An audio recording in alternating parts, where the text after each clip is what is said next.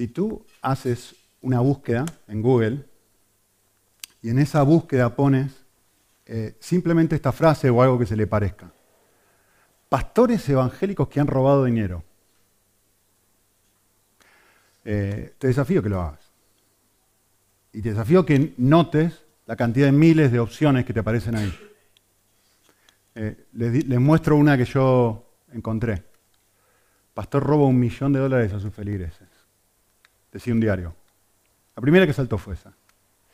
La, segunda que saltó fue esta. Un pastor y su familia robaron 8 millones de dólares en ayudas por la crisis del COVID-19.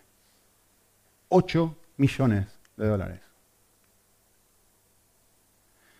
Esta es la más increíble de todas. Esto es que casi ridículo. ¿eh? Miren esto. Esto salió en CNN. El título de, de, lo que decía en el artículo de CNN en digital era esto. Este predicador evangélico pide a sus seguidores que le compren un jet privado de 54 millones de dólares. Un jet privado, David, me vendría espectacular a mí un jet privado. A vos también. tenía tres, decía el artículo. Ya tenía tres, ¿eh? Pero quería uno nuevo y ahí estaba el nombre del artículo y yo no, la verdad que yo no me acuerdo. Eh, conozco a alguien, realmente, para que vean que esto no es un invento. Yo conozco, conozco, a alguien físicamente, o sea, lo he visto, sé quién es esta persona, que es un pastor muy conocido en los Estados Unidos que tiene un jet privado. Eh, claro, había un, un grupo cristiano de música que cuando yo era jovencito me encantaba y ellos comenzaban su canción, una de sus canciones más conocidas, con esta frase, y la verdad que me parece tan acertada. decía esto, en inglés estaba, ¿no? Pero decía, la causa más grande del ateísmo en el mundo de hoy son los cristianos, que reconocen a Jesús con sus labios, pero salen de la iglesia y lo niegan con su estilo de vida. Esto, esto es lo que un mundo incrédulo encuentra simplemente increíble. Me encanta. Yo me acuerdo, yo crecí en un contexto católico, en Argentina, clase media alta.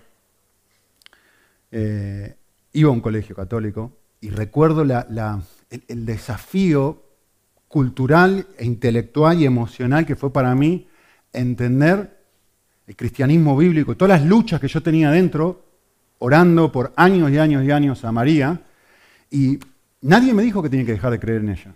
Nadie me dijo, mira, que ya debes dejar de creer. Simplemente empecé a estudiar la Biblia, me desafiaron a leer la Biblia y me dijeron, ¿dónde busca la Biblia y encuentra dónde la Biblia dice eso? Y leí, leí, leí, investigué, hasta que finalmente pues me di cuenta y digo, pero la, la Biblia dice justo lo opuesto. Ella se reconoce como pecadora en el Magnífica. Bueno, esa fue una de las cosas con las que luché. Otra de las cosas con las que luché fue el horrible testimonio que tenían los pastores, producto de que especialmente en Argentina, en mi contexto, habían robado cantidad de dinero y eran eh, súper conocidos, estaban en la televisión, todo el mundo sabía quién eran y automáticamente en mi contexto cultural era pastor, ladrón. Chanta se decía en Argentina, estafador. Claro, y para mí ahora decir que yo creo en esto era un choque. Yo recuerdo, miren cómo sería de grande el choque, yo recuerdo estar sentado en el Instituto Bíblico, mi primer año, después de poco tiempo de comprometido con el Señor, y estar sentado así escuchando una clase dentro del seminario y decir, y pensar esto, ¿no será que esta gente está tratando de robarme el dinero? ¿No será que me están diciendo todas estas cosas bonitas porque lo que quieren de mí es dinero? Yo pensaba eso sentado en el seminario estudiando la Biblia. Así era mi cosmovisión cuando llegué a la iglesia. Claro, ahora, teniendo en cuenta cosas como esta, ¿cómo uno dice, pero cómo un pasaje va a decir semejante cosa? Porque el texto es bastante claro, ¿no? El texto está hablando de que hay que remunerar económicamente a los pastores, que es muy simple. No, hay, que darle mucha vuelta, ¿no? ¿Cómo la Biblia va a enseñar algo como esto? Yo quisiera que hagamos una observación juntos, porque por ahí el pasaje no dice lo que tú estás pensando ni lo que yo estamos pensando, ni lo que uno a simple vista por ahí piensa que el texto dice. El texto no dice, tienes que, bueno, obviamente la imagen es muy obvia, ¿no? La escritura dice en versículo 18, no pondrás bozar al buey cuando trilla, es decir, el obrero es digno de su, de su salario. Si una persona está trabajando, pues merece que la remuneres económicamente. Es claramente, el texto está hablando entre ustedes, los pastores deben recibir una remuneración económica. ¿sí? Es que el texto evidentemente está hablando de eso. La cuestión es que no solamente está hablando de eso. Antes de eso dice otra cosa, que solemos pasar por alto, que es el versículo 17. Y ahí es donde yo me quiero, quiero acampar. Ahí quiero acampar, porque para mí ahí está la clave. El texto no dice, dale un salario, dale 54 millones de dólares a este hombre para que se compre un, eh, un avioncito o uno nuevo, el cuarto. No, no, no. El texto dice otra cosa. El texto es un llamado a evaluarnos, a mí, a Jorge y a David, y evaluarte. El llamado es hacer una evaluación. Y una vez que esa evaluación haya estado y haya sido positiva, entonces debe haber una respuesta. ¿Qué dice el pasaje? El pasaje dice, los ancianos Anciano, obispo y pastor en la Biblia son sinónimos. ¿sí? Uno los puede intercambiar y que es exactamente lo mismo. Los pastores, ancianos u obispos. Y de, hecho depende de la versión que tenga de la Biblia, cómo lo traduce. Los pastores que gobiernan sean dignos de doble honor y los que enseñan también. No, eso no es lo que dice el texto. El texto dice esto. Solamente, ¿quiénes? Los que gobiernan bien solamente los que enseñan bien. Ese es el llamado. El llamado, Timoteo, te quiero explicar cómo se organiza la iglesia, te quiero decir cómo manejarte dentro de la iglesia. No como estos ejemplos que yo acabo de compartir ahora. Esto no es una buena forma. La clave aquí es que tú le enseñes a la iglesia a evaluar bien, y, noten que dice dos cosas. En primer lugar, dice a quienes os dirigen, ¿sí? los que gobiernan bien, los que tienen la responsabilidad de tomar decisiones. ¿Qué es un gobernante en la iglesia? Pues nosotros que tenemos la responsabilidad de tomar decisiones por la iglesia. Es decir, el barco va para acá y todos ustedes vienen con nosotros para acá. Y luego pone otra categoría dentro de los mismos ancianos, principalmente a los que se dedican a la predicación y la enseñanza. Es decir, dentro del grupo de pastores y ancianos de la iglesia, acá hay varias observaciones para hacer. Primero, no es una persona. No es uno que hace todo. Está en plural, hay varios. Y de hecho, algunos, todo el mundo se dedica a esto, todos los ancianos se dedican a gobernar, es decir, hay un aspecto de dirección en el que todos estamos involucrados, pero luego hay un aspecto de enseñanza en el que algunos están involucrados, es lo que dice el texto. Por eso nosotros nos organizamos como nos organizamos.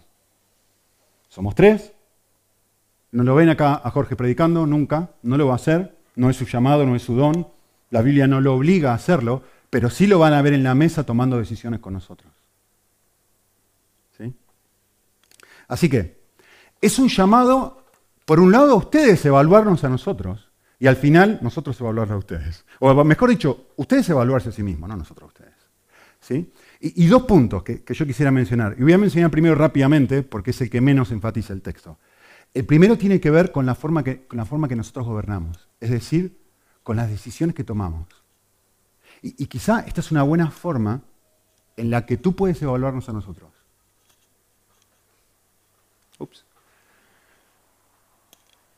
¿Estamos creciendo espiritualmente producto del liderazgo de estos hombres? Tú tienes que preguntarte esto.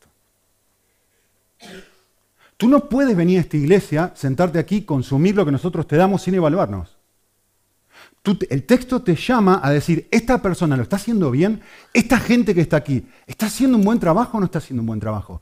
¿Está dirigiendo el barco? ¿Está llevando a la familia en una dirección en donde vamos creciendo o estamos estancados?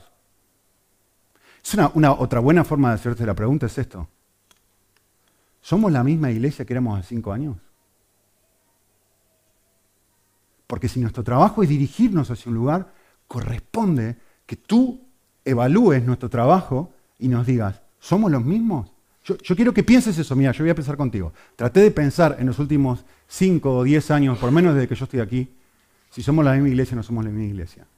Eh, quiero que piensen esto. Hoy en la iglesia hay un ministerio de misiones. Hoy en la iglesia podemos mandar a personas al campo misionero a cualquier país del mundo. Tenemos la oportunidad de hacer eso con cualquiera de ustedes que esté listo para servir. Llevamos 16 personas a Ucrania. Varios de ustedes hicieron eso. Hace un par de semanas fuimos a... ¿A, dónde fuimos? se me fue el nombre. Al norte, a Ligonde, gracias, llevando otro grupo de gente. Estamos ayudando financieramente, perdí el número, pero pueden ir ahí atrás. A cantidad de misioneros en el mundo. Ustedes, nosotros. Tenemos un ministerio, recién Luciera estaba compartiendo, tenemos un ministerio para gente que necesita ayuda eh, económica, que no pueden eh, em, solventarse su comida y esto. Quiero que piensen algo. Miren, miren, a la luz de esto, yo quiero que piensen en cómo eran las asambleas aquí hace 10 o 12 años. Algunos ya han puesto caras. ¿Cómo eran las asambleas cuando se juntan? ¿Cómo fue la última asamblea? ¿Cómo fue la anteúltima asamblea? ¿Qué espíritu se respiraba y se respira cuando estamos juntos? ¿Qué espíritu se respiró en el retiro? ¿Cómo fue el retiro hace tres años? ¿Se acuerdan con John Brown? ¿Cómo fue el último retiro? Eh, mejor dicho, el penúltimo ahora, retiro, donde pasamos un tiempo de oración increíble. ¿Cómo fue la semana pasada? ¿Cómo fue tu tiempo ahí? ¿Quiénes tomaron esas decisiones? ¿Quiénes invitaron a esa gente? ¿Por qué hicimos lo que hicimos? ¿Por qué, ¿Por qué son hitos en tu vida espiritual? ¿Ustedes vieron el WhatsApp de esta semana? ¿Hace ayer, antes de ayer? ¿Vieron a los chicos? ¿Sacándose fotos acá? ¿A los adolescentes? ¿Existía eso hace cinco años atrás? ¿Quién puso a Luciela? Nosotros no hacemos el trabajo, eh, tomamos decisiones. ¿Quién puso a Luciela y a Gaby ahí? Priscila, gracias, porque no sé por qué dije Luciela. Luciela, ¿dónde está? Se fue con los niños. Bien. Eh, decisiones financieras. Ustedes saben que yo no tengo ni idea. Decisiones financieras. Ustedes se dan cuenta, y para los que son nuevos les cuento, ¿ustedes se dan cuenta que en nuestra iglesia no se pasa el dinero de la ofrenda? Que aquí no queremos que nadie dé de forma obligada. Es más, la otra vez vino alguien y me dijo, pero ¿por qué no? Todo está acomodado para dar dinero. Pero ¿por qué no pasa el dinero? ¿Por qué no? Porque queremos que sea algo voluntario y secreto. Yo no tengo ni idea quiénes de ustedes dan dinero y quiénes dan dinero. No me interesa, no quiero saberlo. Porque la Biblia llama a hacerlo en secreto. No le llama, yo sé que cuando decidimos hacer esto, algunos de ustedes tenían miedo. ¿Vamos a tener dinero para? Ustedes saben, a ver, ojalá pudiera darles detalles, pero si hay algo que caracteriza a nuestra iglesia es la generosidad. Nunca, nunca, nunca, nunca hemos levantado la mano y hemos dicho, necesitamos algo. Y miren que hemos levantado la mano, no para nosotros, para misioneros, para gente fuera de España, para gente necesitada, para gente necesitada de la iglesia. ¿Hemos ayudado a gente a comprar un coche? ¿Hemos ayudado a gente con comida? Hemos ayudado a gente con dinero, hemos ayudado a gente a juntar trabajo, hemos ayudado a misioneros. Ahora estamos ayudando, por ahí algunos de ustedes no saben, pero estamos juntando dinero para Gamal, que ustedes lo conocen, que está en el Líbano, que necesita dinero para comprar eh, gasoil.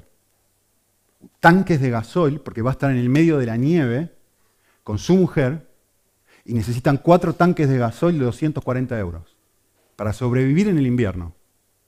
Levanté el dedo así, así dice, levanté el dedo. Le puse la, la solamente mencioné un segundito una persona que entre paréntesis no está hoy. Yo quiero ayudar. Yo quiero ayudar. Yo quiero ayudar.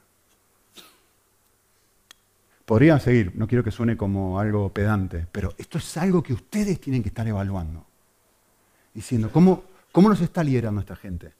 Son obreros, pero ¿son obreros dignos de su salario? ¿Están haciendo un buen trabajo? ¿Sí?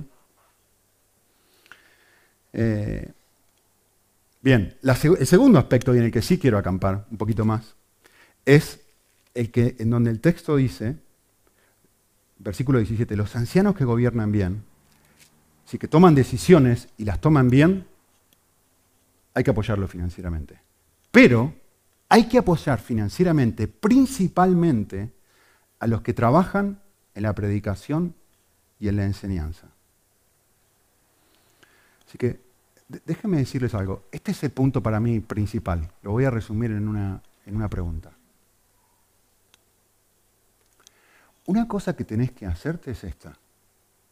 Cuando venís los domingos, ¿estoy conociendo a Dios más? ¿Producto de lo que estoy bebiendo todos los domingos? ¿Hay algo que me están dando que me está ayudando a conocer más a Dios? Me encanta, John Piper dijo esto. Dijo, hablando de la lectura, ¿no? Él dijo, la iglesia se va a dar cuenta si el pastor está caminando con los gigantes. Es decir, si, está leyendo, si está alimentándose o si está mirando televisión. La iglesia se va a dar. Ah, Randy Alcorn escribió esto, me encanta. Él dijo esto. Todos los días nos convertimos en alguien. La pregunta es, ¿en quién? Uno se convierte en aquello que decide contemplar si observamos a Cristo, nos vamos a asemejar a Cristo. Contempla la superficialidad y la inmoralidad y podrá predecir fácilmente en lo que te convertirás. La persona en la que uno se convierte será el resultado acumulado de las eh, elecciones diarias que ha hecho. Todos meditamos todos tomamos la forma del objeto de nuestra meditación. ¿Qué estás pensando? ¿A qué me expongo? Eventualmente voy a tomar la forma del objeto de, mi meditación. Y, y, aquí coincide con lo que dice Piper, no está buenísimo. dice así, esta semana tomaré las formas de las comedias, de las series de televisión y de los periódicos, o tomaré la forma de Isaías, del evangelista Lucas, de Adolf Tozer y de Carlos Spurgeon. Todo depende de cómo tú elijas utilizar tu tiempo. Me encanta esta idea. Ustedes tienen que hacerme responsable a mí, hacer responsable a David de que nosotros, que se dé cuenta, que ustedes puedan llegar a darse cuenta que nosotros estamos caminando entre los gigantes. Que venimos aquí no estamos diciendo cualquier tontería que estamos llegando al corazón y estamos enseñando en correspondencia con lo que dice Dios. Pero no de una forma trillada, sin sentido, que no tiene valor, sino que realmente tiene autoridad y llega. Que enseñan bien y se dedican bien a esto. ¿Se dan cuenta? Esto es lo que este pasaje está diciendo. Entonces y solo entonces son dignos de su salario. ¿Sí? Vale, si mi tarea es la enseñanza, yo quisiera hacer esto ahora. Y, quisiera intentar, a ver si puedo comunicarles esto. Em, quisiera mostrarles, eh, en cierta forma, dos, niveles de enseñanza que uno descubre en la Biblia, o que uno puede ver en la Biblia. ¿sí? Cuando, no, voy a tomar el tiempo para hacerlo, estaba mirándolo en casa, el pasaje en 1 Corintios, cuando Pablo explica esto, pero, pero esencialmente en la Biblia, cuando Pablo expone su ministerio, él define la enseñanza como revelación. Cosas que ojo no vio ni oído yo son las cosas que Dios nos ha mostrado a nosotros. Y nosotros vamos acomodando pensamientos espirituales y nosotros se las revelamos a ustedes, se las damos a conocer. ¿Sí? Él habla así. Y, y me encanta la imagen porque esencialmente, ustedes imagínense que aquí hay un gran velo, una gran cortina, y no se puede ver todo lo que está detrás. Entonces Pablo dice, mi tarea es ir corriendo el velo para que ustedes puedan ir viendo esto que es fabuloso, que cosas que ojo no vio ni oído yo, pero que Dios nos ha revelado. Entonces mi tarea, dice él, es poder ir corriendo el velo para que tú también puedas disfrutar de estas cosas que son absolut, total y completamente fantásticas, que ni siquiera se te han metido en el cerebro, que son increíbles, que son fabulosas. Esa es nuestra tarea. Ese es nuestro trabajo, esa es nuestra misión, esencialmente. Y quizás yo quisiera hablar de dos niveles de enseñanza, ¿sí? Un, primer nivel, eh, en donde nuestra tarea es correr el velo y mostrarte e intentar eh, enseñarte verdades bíblicas. Y, voy a poner el énfasis aquí en la palabra verdades. Em, a ver, si has estado aquí las últimas, yo sé que hace rato que no predico, pero si te acordás algo, hace en los últimos mes y medio o algo antes que empiece a viajar y tal, eh, una de las cosas que, intento hacer aquí, cada vez que me paro aquí, cada vez que me siento aquí en realidad, por mi rodilla, cada vez que me siento aquí, es intentar darles una perla o algo que a ustedes les ayude a entender, te quiero decir, cómo Dios te ha constituido, cómo Dios te ha hecho para que tú puedas funcionar en tu vida de una forma bíblica y correcta. Y una de las cosas que he repetido varias veces es, les quiero enseñar antropología. Es decir, ¿qué es lo que dice la Biblia respecto a quién eres tú y cómo funcionas? ¿Sí? ¿Se acuerdan que he hablado mucho de esto, no? Y miren, les voy a enseñar, les voy a dar una enseñanza antropológica en una frase, nada más, súper cortito, que te va a ayudar y te va a bendecir muchísimo. ¿Sí? Mira, esta es mi frase. Este es el diseño de Dios para tu vida. Fuiste creado para el deleite. Quiero que pienses, esto es una creencia, es una verdad. ¿Sí? Dios te diseñó para el deleite. Ejemplo, mira, mi niño ahora está eh, total y completamente vendido a su guitarra eléctrica. Ahí está todo el día. Pobres vecinos, y eso que vivimos lejos. ¿eh? Pero este lo sube a todo lo que va y empieza a tocar y todo el tiempo, todo mi más bajo, todo mi más bajo. Hay deleite en esto en él. Nadie tiene que obligarlo a hacer eso. Y si te gusta la música, te encanta poner canciones de música, te encanta practicar o te encanta ir a YouTube y poner ahí un montón de canciones. Y, encuentras placer en hacer esto. Da igual. Cambiemos el ejemplo. Hay gente que encuentra deleite en la ropa y en verse bien vestido, bien vestida. Y puedo seguir poniendo ejemplos. Vamos, cuando estábamos, estuvimos de vacaciones, íbamos, íbamos conduciendo y mis hijos iban diciendo, papá, un Tesla. Ahora están de moda, ¿no? Y ellos se encontraban un nivel de deleite y placer en poder ver el coche nuevo. Y íbamos todos, papá, un Porsche, papá, no sé qué. Y estábamos, wow, wow, fascinados y el corazón automáticamente responde cuando encuentra algo atractivo. Esto es algo verdadero. Esto es algo que constantemente intentamos ponernos aquí en el púlpito y estar expresándole de una u otra forma. Mira tu corazón, mira cómo funcionas. Esta verdad te va a ayudar a vivir bien. Otro ejemplo. ¿Sí? Fuimos creados para el deleite. ¿Quién no encuentra deleite en algo así? ¿O quién no encuentra deleite en encontrar pareja? ¿Quién no encuentra deleite en tener un niño? El, punto es, cuando empezás a mirar tu diseño, tu forma de funcionar y lo que dice la Biblia, empezás a darte cuenta, un momento, yo funciono así. Estoy todos los días tratando de encontrar felicidad. Todo esto son ofertas. Todo esto son opciones.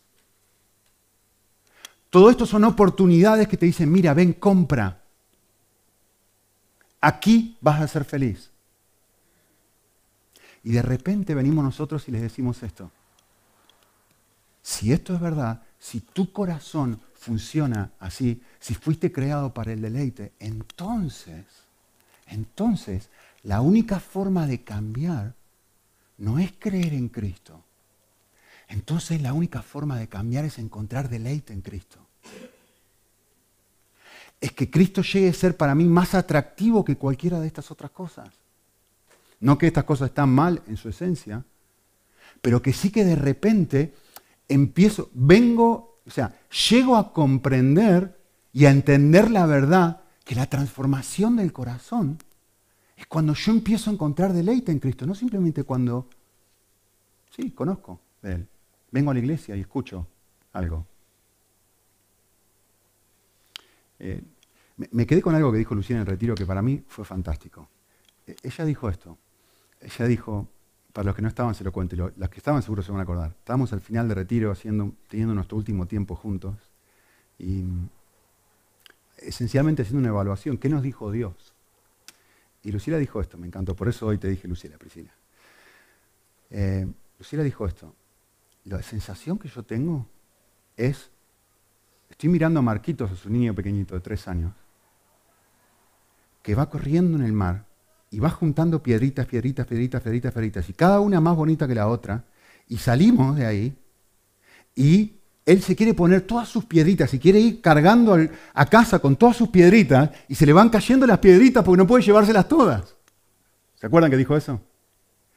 Y dijo, dijo esto, la sensación que yo tengo en este momento es que después de haber escuchado tantas verdades, tanta sabiduría, tantas cosas tan especiales, es que se me están cayendo, es que ni puedo, no puedo llevármelas todas a casa. Y en cierta forma, tiene razón. Eso es lo que nosotros buscamos. Parte de la enseñanza es que vos sientas, que tú sientas que te estás llevando a casa un montón de perlitas y un montón de cosas que, decís, no quiero perderme esto, no quiero perderme, se me está cayendo, no quiero que se me caiga. parte de nuestro trabajo es hacer eso contigo.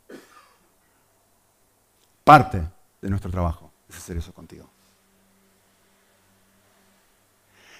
tener la capacidad de hacer eso es una destreza, o sea, hace falta una destreza didáctica, estamos hablando de la enseñanza, ¿no? Hace falta una destreza didáctica muy, muy, muy especial, muy distinta. Y la verdad que todos los que estuvimos ahí o los que escucharon después, eh, es muy obvio que Israel tiene esta capacidad.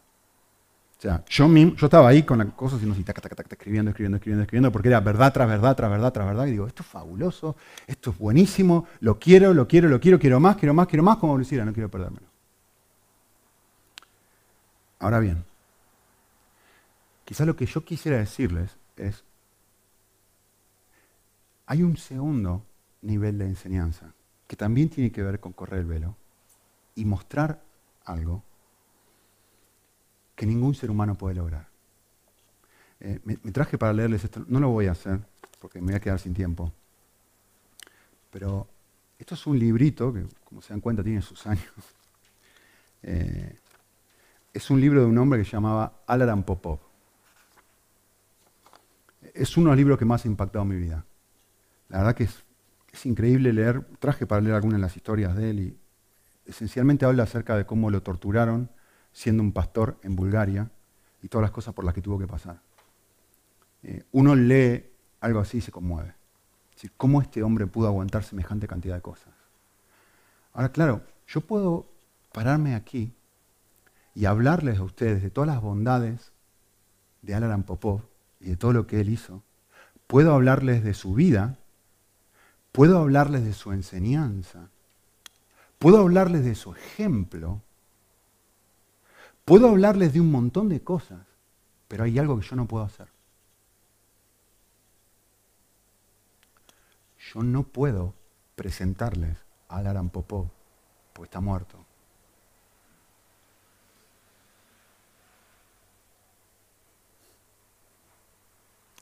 y tú puedes admirarlo.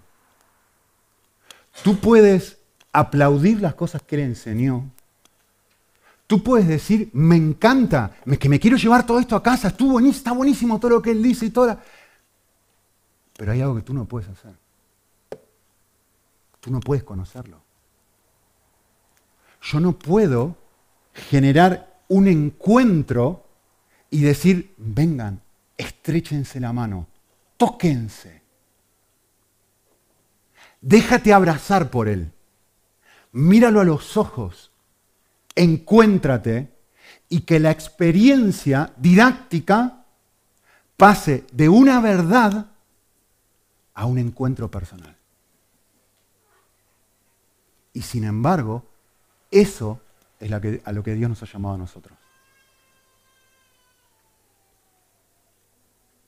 hay un segundo nivel de enseñanza en donde lo que nosotros tratamos de hacer desde aquí no es enseñarles verdades, es enseñarles a Dios. Yo, me he cansado de escuchar pastores que sí, todo lo que enseñan está buenísimo, muy bíblico, muy... Pero yo no puedo ver a Dios detrás tuyo. No me mostraste a Dios mismo.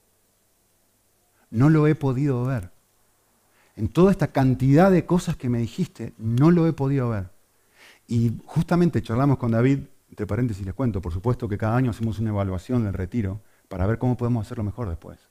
Y una de las cosas que decíamos, me encantó algo que él dijo es, a mí escucharlo hablar a Israel, me, decía, me generó convicción en el sentido de que podía haber alguien genuino.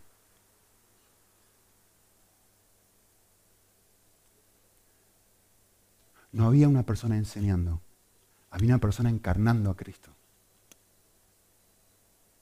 Y esto es lo que Jesús hace en el Sermón del Monte. Esto es lo que distingue su enseñanza al final del Sermón del Monte, diciendo, mira, acá hay un montón de gente que está enseñando un montón de cosas. Pero luego vino este hombre y tiene algo que todo este listado de gente no tiene, autoridad. Y la gente, dice el texto, quedó maravillado, como Luciela. Diciendo, es que no me puedo llevar todas estas perlas a casa, ¿cómo hago? Es que no quiero que se acabe, no deje de enseñar, está buenísimo, me está ministrando. Esto es lo que Pablo dice en 1 Corintios 2. Miren, cuando fui a vosotros, proclamando el testimonio de Dios, yo no simplemente quería ir diciendo, mira, que tengo mucha retórica, tengo un montón de sabiduría, tengo mucha capacidad de poder enseñarte cantidad de cosas. No, no. Yo lo que quiero hacer es darte la, es introducirte a alguien. Yo no me propuse saber nada sino la persona de Jesús, sino excepto a Cristo. Y noten algo que dice, ¿eh? y a este crucificado. Ahora, ahora vuelvo a eso. Estuve entre vosotros ministrando vacío, sin mí mismo, en debilidad, con temor, con mucho temblor. Mi mensaje no fueron palabras persuasivas de sabiduría les está hablando a un grupo de gente que han podido evaluarlo. Les está hablando a un grupo de gente que lo conoce y que sabe si este hombre está mintiendo o está diciendo la verdad. Como acá. No es gente a la que no conoce. Es gente a la que él les predicó. Ustedes saben si esto es o no es. Y yo hice esto por un propósito, con demostración de espíritu y poder, para que vuestra fe no descanse en mi capacidad y habilidad retórica. Yo hice esto para que vuestra fe descanse en algo que yo no tengo, que es poder.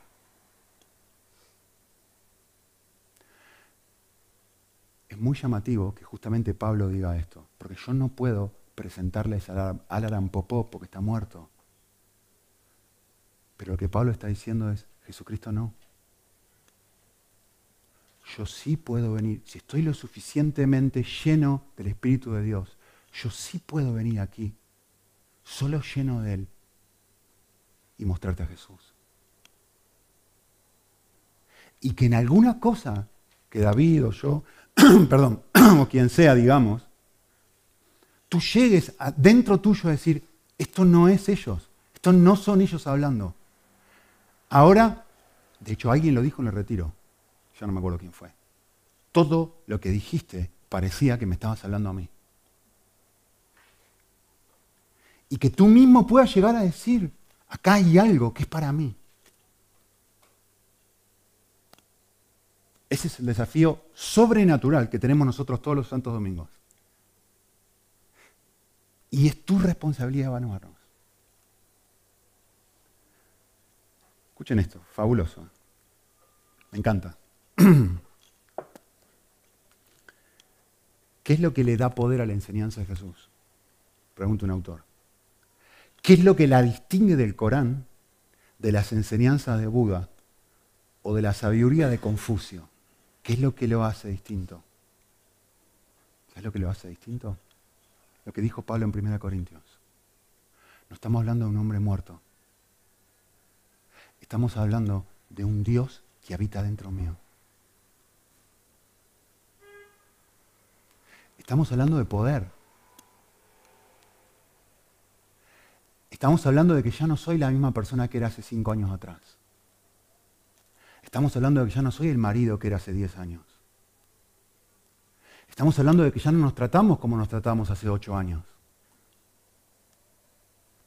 Estamos hablando que hay un, hay un proceso de transformación interno que se está sucediendo nuestro, dentro nuestro, de adentro hacia afuera, que ya no somos religiosos que vienen a la iglesia todos los domingos y escuchan a alguien decir algo bonito. Ahora tenemos un encuentro con Cristo. Hay algo resucitado, hay algo vivo dentro mío. Hay algo diferente que está pasando. Hay algo distinto que se va percibiendo con el correr de los años dentro de la iglesia que son personas. En nosotros, en Nico, que yo estoy percibiendo en ti. Y digo que ya no eres la misma persona de hace un tiempo, ¿no? Algo está pasando en ti. Eres distinto, eres distinta. Ya no eres la clase de persona que eras antes.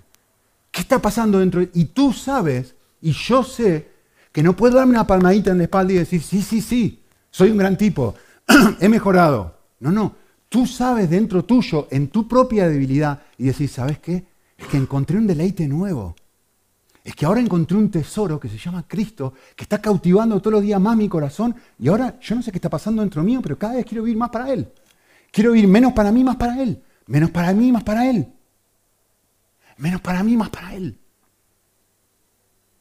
Y cada vez que voy el domingo a la iglesia hay algo que se dice que me vuelve a atrapar. Y cada vez que participo en un grupo pequeño, leo algo que me llama la atención. Voy a un retiro y digo, pero esto me, todo está girando en torno a lo mismo. Acá hay algo que está sucediendo en nuestra iglesia local donde todo gira en torno a lo mismo. Ser cautivado por Dios, ser atrapado por Él y que eso transforme tu vida. Por eso tenés ahí en el papelito que tenés en tu mano que esta iglesia se dedica a una cosa, a disfrutar a Cristo. No una experiencia intelectual, no una experiencia emocional, no una religiosidad estúpida que no lleva a ningún lado de leer la Biblia y memorizar versículos y cosas que no tienen valor, que no tocan, no, estoy diciendo que eso no tenga valor, sino quiero decir que, que no llega a tocar mi vida durante la semana, sino un proceso que yo voy experimentando. Acá hay vida, acá hay algo distinto. Y lo veo mis líderes, lo veo en las experiencias que tengo dentro de esta iglesia y lo voy viendo poquito a poquito, distintas personas dentro de la iglesia, lo voy viendo en mí ya no somos las mismas personas. Y, caemos, claro que caemos, que, somos, que nos falta años luz, nos falta años luz, pero tenemos un norte hacia dónde vamos. Y tú vienes a la iglesia, evalúas eso y dices, aquí yo quiero poner mi dinero. Ahora sí, yo quiero apoyar esta clase de cosas. Porque no se trata de esta gente, se trata de lo que están buscando.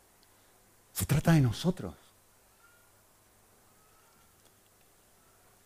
Me encanta Paul Tripp, el, título, cómo él define el logo, el leitmotiv de su ministerio, me encanta. Ah, dice así, conectando a la gente con el poder transformador de Jesús. ¿Qué hace Paul Tripp Ministries? Conectar a la gente con el poder transformador de Jesús. Justo lo que acaba de decir Pablo en 1 Corintios. Yo no vi, yo vine aquí a hablarle de alguien. No de algo, de alguien. De alguien que tiene poder para transformarte. Si no es religión que no vale para nada. Disfruten. Un autor escribió esto. Y los que han estado leyendo en el devocional, eh, las disciplinas de la comunión, les va a bendecir muchísimo esto. Un autor escribió esto.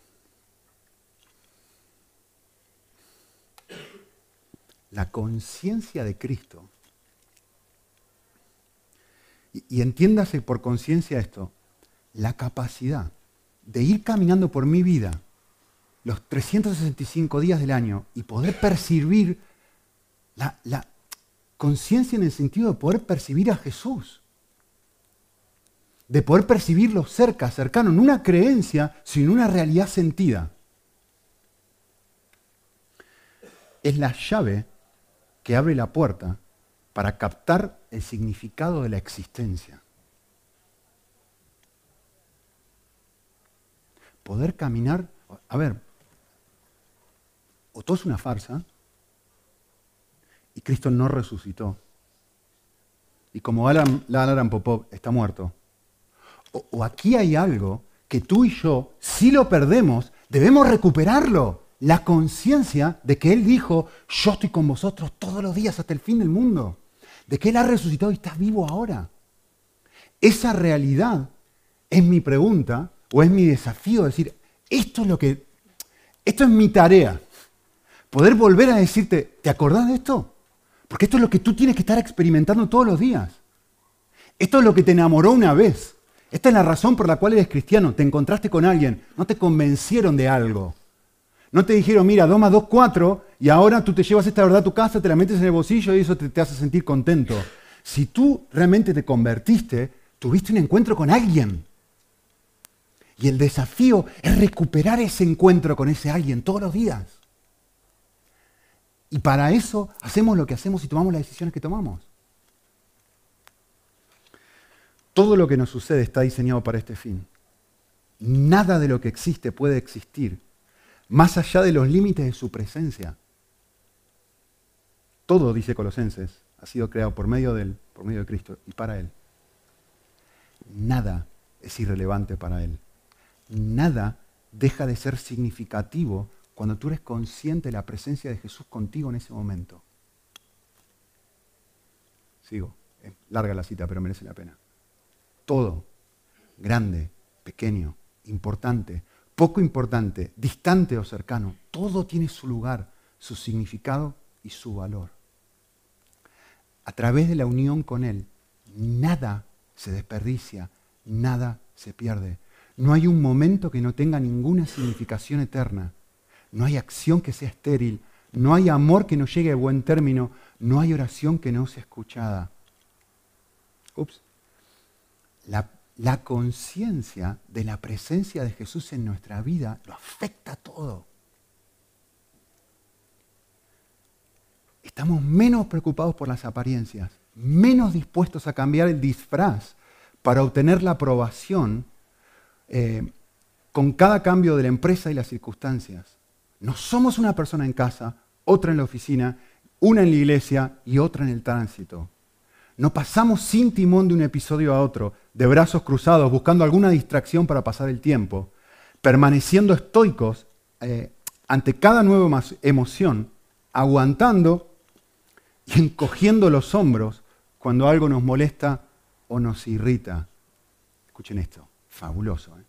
Ahora las circunstancias nos alimentan, no las alimentamos nosotros a ellas, las usamos, no ellas a nosotros poco a poco nos convertimos en personas plenas y maduras cuyas facultades y energías están armonizadas e integradas.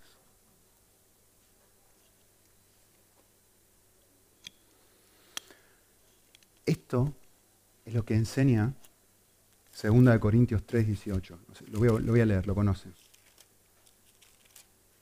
Esto. Nosotros, dice el texto, con un rostro descubierto, hacemos algo, contemplamos la gloria del Señor. Vamos, vamos caminando por la vida, venimos a la iglesia, vamos al retiro, hacemos cualquier cosa y encontramos a Cristo atractivo. Contemplamos su gloria y en ese proceso somos transformados y cambiamos. Definición. ¿Saben qué es contemplar? Muy bueno. ¿eh? Me encantó esto. Muy, muy bueno. ¿eh? ¿Saben qué es contemplar? Es tomar conciencia de que poseemos lo que buscamos.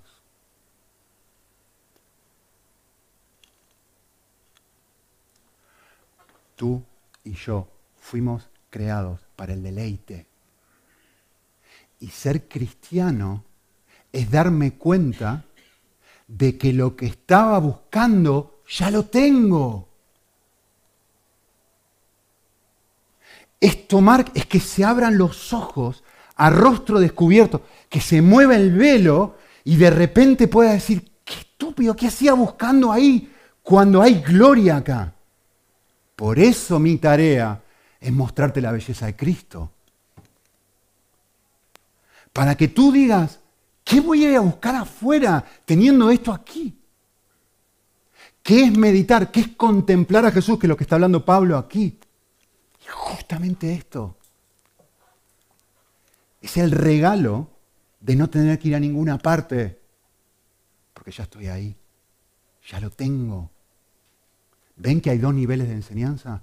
Uno es donde yo te enseño verdades, otro es donde te presento a alguien y te doy la mano y les digo, conózcanse, disfrútense, conéctense, que Él te transforme, contemplalo, disfrútalo, miralo, está vivo, está dentro de tu corazón.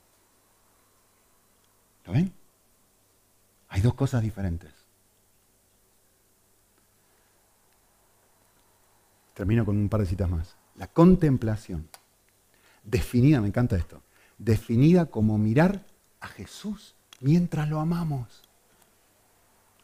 No solo nos conduce a la intimidad, sino que nos lleva a transformarnos en la persona que contemplamos.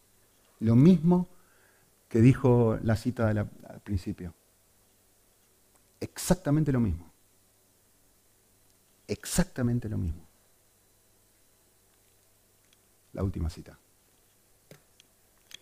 El milagro del Evangelio no es la resurrección de Lázaro o la multiplicación de los panes o todas las dramáticas historias de sanidad en su conjunto. El milagro del Evangelio es Cristo resucitado y glorificado, quien en este mismo momento nos rastrea, nos persigue, permanece en nosotros y Él mismo se nos ofrece como compañero de viaje. Dios, loco de amor y ebrio de amor, está encarnado en Jesús, en Jesús que mora en nosotros.